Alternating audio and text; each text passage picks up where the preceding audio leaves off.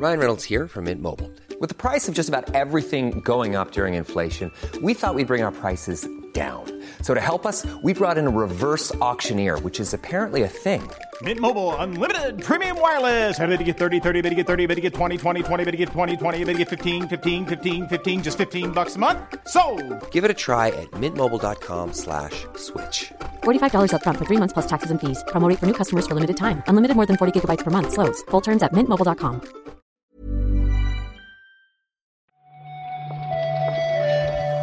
Buenos días, bienvenidas, bienvenidos a esta nueva recarga activa. Hoy es martes 12 de abril y vamos un día más a repasar la actualidad del mundo del videojuego con Marta Trivi. ¿Qué tal, Marta?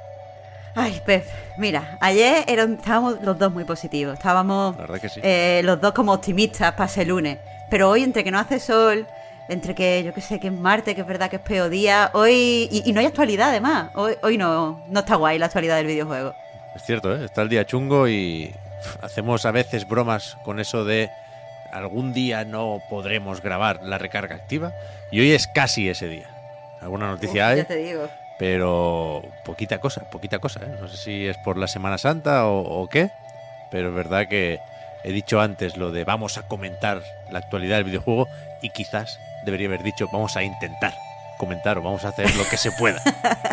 Vamos a rascar Eso es. la actualidad del videojuego. Eso es.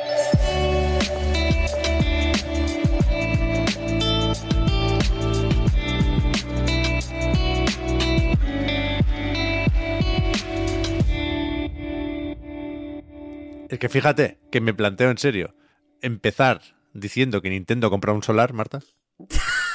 que bueno, fue, fue una de las cosas del día. Nintendo eh, tiene un solar ahora, qué bien. Un buen solar, ¿eh? Se ha gastado 40 millones de dólares y la idea es tener las obras terminadas para finales de 2027. Claro, Nintendo ahora mismo se está em- ampliando todos pues, los edificios, las oficinas que tiene eh, en Kioto.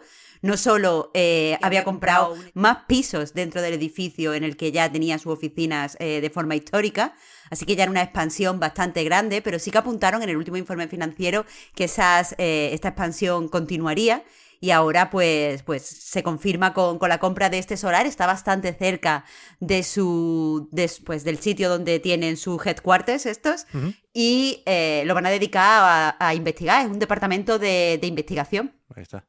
Un poco de I más D en un edificio que parece el de siempre, ¿no? Innovan poco en Nintendo con, con los edificios.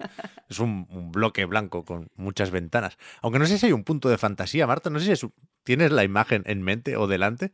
Es un, es un poco más grande en el, el techo o en las plantas superiores que en la base. Hostias, no sé- no, no lo sé-. No sé, si es, no sé si es la perspectiva, pero eh, hoy nos hemos propuesto rascar este tipo de mierdas para llegar a los 10 minutos. Podíamos, podíamos haber dicho que la magia estaba dentro. O sea, el edificio es muy soso porque la magia está dentro. Eso- eso por supuesto, eso por supuesto. Pero fuera coñas, la única noticia que teníamos más o menos clara al empezar a preparar el mini guion para hoy es lo de... Tampoco te creas, ¿eh? Es lo de Epic Games, ¿no? Que anunció ayer otra ronda de financiación que por cómo lo cuentan, yo creo que, que la despacharon más o menos rápido, ¿no? En plan, necesitamos dinero. Dos mil millones. Vamos a hacer una cosa. Que Sony Group Corporation me dé mil millones y que Kirkby, que son los del Lego, me den otros mil. Y así, y así pues quedamos en paz. Claro, no, no parece que le esté costando eh, por reunir estos 2.000 millones, eh, pero bueno, tampoco es una sorpresa, aunque suenen a cifras muy exageradas, que por ejemplo Sony invierta en Epic, porque esta es la tercera vez que colabora en una de sus rondas de, financiaciones, y además ya anunciaron hace unos días, los comentamos aquí en la recarga activa, se han unido Epic y Lego para trabajar en una especie de eh, metaverso para niños, un espacio virtual donde pudieran pues los niños jugar de forma digital de una forma segura. Y esta inversión parece que forma parte de, de esa idea. Van a colaborar con Epic para eh, captar rápidamente a los niños, básicamente. Sí, sí, me sorprende que preparar este metaverso implique gastar mil millones de dólares, pero ahí está. La parte de Sony, supongo que toca hacer aquí la aclaración de siempre, ¿eh? no es PlayStation. O sea, esto no tiene que ver en principio con el uso de Unreal Engine 5 en la consola o los skins de Nathan Drake y Aloy en Fortnite. que, que imagino que también, pero esto es Sony eh, como grupo, metiendo aquí Sony Music, que ya ha hecho algunas cosas con estos eventos digitales o estos conciertos virtuales, y supongo que los intereses van sobre todo por ahí, pero vamos, que es, que es un dineral, ¿eh? que no paran de invertir en, en Epic y la como es capitalización de la empresa no deja de crecer. Y seguimos con Capcom, que tampoco nos lo pone fácil hoy, porque han anunciado el Capcom Arcade Second Stadium, pero poco. O sea, lo han, anunciado en Twitter diciendo que esto saldrá pronto para eh, Switch, PlayStation 4 y One y que tendrá 32 juegos, pero ni siquiera sabemos cuáles son esos. Mm, Ya, es que al fin y al cabo creo que lo han tenido que anunciar porque se pseudofiltró en una página coreana a principios de, abril. Y entonces como que ya eh, pues la gente estaba hablando como si fuera ya un hecho. Así que quieras que no, lo que han hecho es decir, mira, mm, que sí. Y supongo que sabremos más información cuando coincida que eh, la fecha en la que iban a hacer anuncio oficial. A ver, la gente estaba, no sé si enfadada, no sé si merece la pena enfadarse por esto, pero sí sorprendida porque el primer Capcom Arcade Stadium tenía el modelo esto que te daba un juego gratis y luego podías comprar como DLCs el, el resto de juegos, ¿no? Era un lanzamiento modular, decían. Y, y teniendo en cuenta eso, una secuela no parece tener mucho sentido. Pero bueno, aquí el tema Mm. es que si sabemos qué juego es el que te puedes descargar gratis, el Son Son, la verdad, no, no lo conozco, pero entiendo que este pequeño sprite es el, el rey mono por el nombre.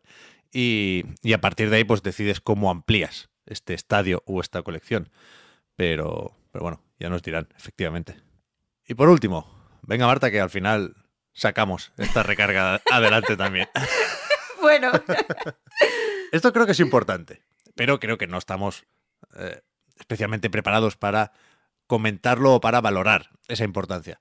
Pero resulta que en, China eh, se han vuelto a aprobar licencias para la publicación de juegos. Y esto es noticia porque hacía nueve meses que estaba parado ese procedimiento, con lo cual no podían legalmente publicarse o venderse o monetizarse eh, lanzamientos nuevos en China. Claro, tenemos que recordar para entender esta noticia dos cosas. La primera, que todos los juegos que se vendan en China necesitan tener una licencia del gobierno para que los desarrolladores o las editoras puedan cobrar. Esto es algo que aprendimos cuando les retiraron la licencia a Red Candle Games y por tanto no tenían derecho a vender el juego en China ni podían cobrar ningún tipo de dinero de lo que se generara eh, en China a partir de sus juegos si se vendía ilegalmente, por ejemplo. No eran una empresa que podían cobrar.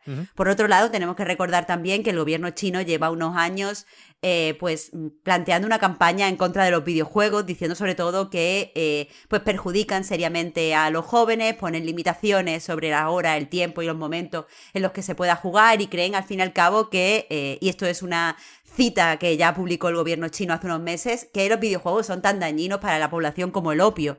Así que, desde luego, eh, esto, que se relajen un poco en el gobierno y otorguen ciertas licencias, eh, sí que es verdad que, parece importante o puede dar a entender que va a haber un cambio. También es que no sabemos hasta qué punto puede el gobierno chino parar la entrada de videojuegos al país. Supongo que tendrán que relajarse un poco porque al fin de cuentas, eh, pues la gente sabe qué videojuego sale y más o menos está más o menos al día de lo que se publica afuera. Claro, yo me imagino que de una forma u otra pueden acceder a Steam, por ejemplo, pero no es eh, lo oficial o lo legal, ¿no? Y, y sobre esto he estado leyendo en, en Nico Partners, en la web de esta especie de asesoría, empresa de estudios de mercado, ¿no? Que tienen un informe sobre el tema que vale 3.500 euros, pero aparte están pues, los tweets de Daniel Ahmad y algunos apuntes sueltos con los que creo que, que podemos ir tirando. ¿eh? Y dicen que eh, los 45 juegos que se han aprobado ahora son todos domestic, es decir, desarrollados en China. Son 39 juegos para móviles, 5 de PC y uno de Switch.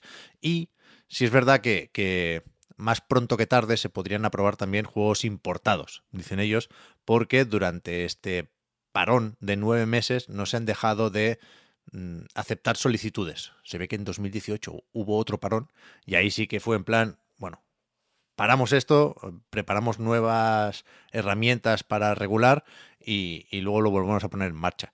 Y aquí parece que durante estos nueve meses se han centrado en ver cómo se implementaban esas restricciones que comentabas, Marta, sobre pues, los horarios uh -huh. eh, en los que pueden acceder a ciertos juegos los menores de edad. Y ahora que tienen eso, entiendo, ¿eh? más o menos vigilado y controlado, pues, pues van dejando que salgan nuevos juegos. Pero es, es, bestia, si lo piensas, ¿eh? que no haya podido salir ninguno de los Uf. juegos que hemos probado en los últimos nueve meses. Se habla de miles de desarrolladoras, decenas de miles incluso, que han, que han cerrado en China.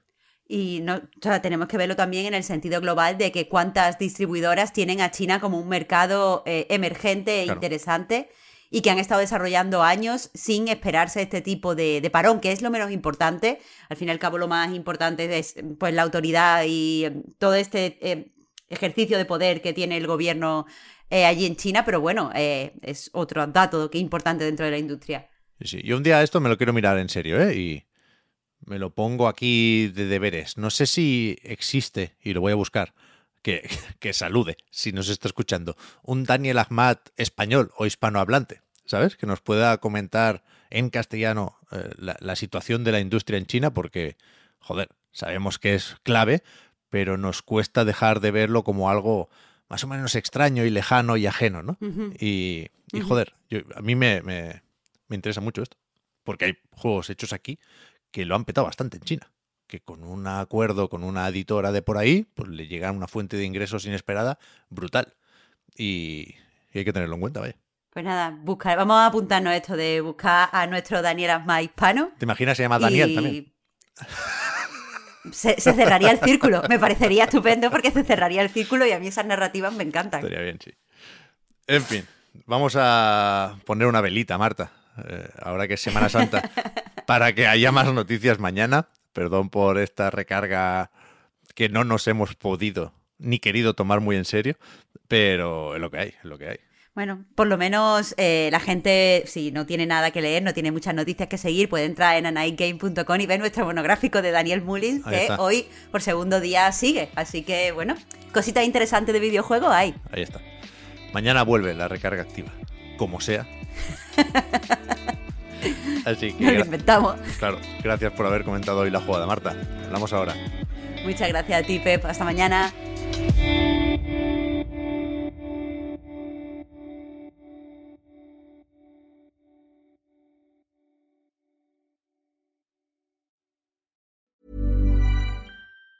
Hi, I'm Daniel, founder of Pretty Litter. Did you know cats tend to hide symptoms of sickness and pain? I learned this the hard way after losing my cat, Gingy. So I created Pretty Litter, a health monitoring litter that helps detect early signs of illness by changing colors, saving you money and potentially your cat's life. Pretty Litter is veterinarian developed, and it's the easiest way to keep tabs on your fur baby's health right at home. Go to prettylitter.com and use code ACAST for 20% off your first order and a free cat toy. Terms and conditions apply. See site for details.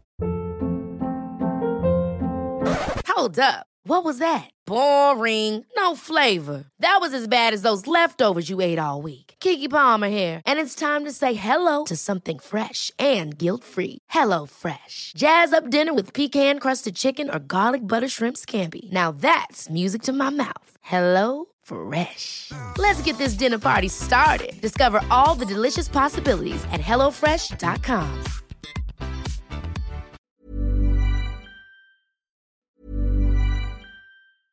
Hi, I'm Daniel, founder of Pretty Litter. Did you know cats tend to hide symptoms of sickness and pain? I learned this the hard way after losing my cat, Gingy. So I created Pretty Litter, a health monitoring litter that helps detect early signs of illness by changing colors, saving you money and potentially your cat's life. Pretty Litter is veterinarian developed, and it's the easiest way to keep tabs on your fur baby's health right at home. Go to prettylitter.com and use code ACAST for 20% off your first order and a free cat toy. Terms and conditions apply. See site for details.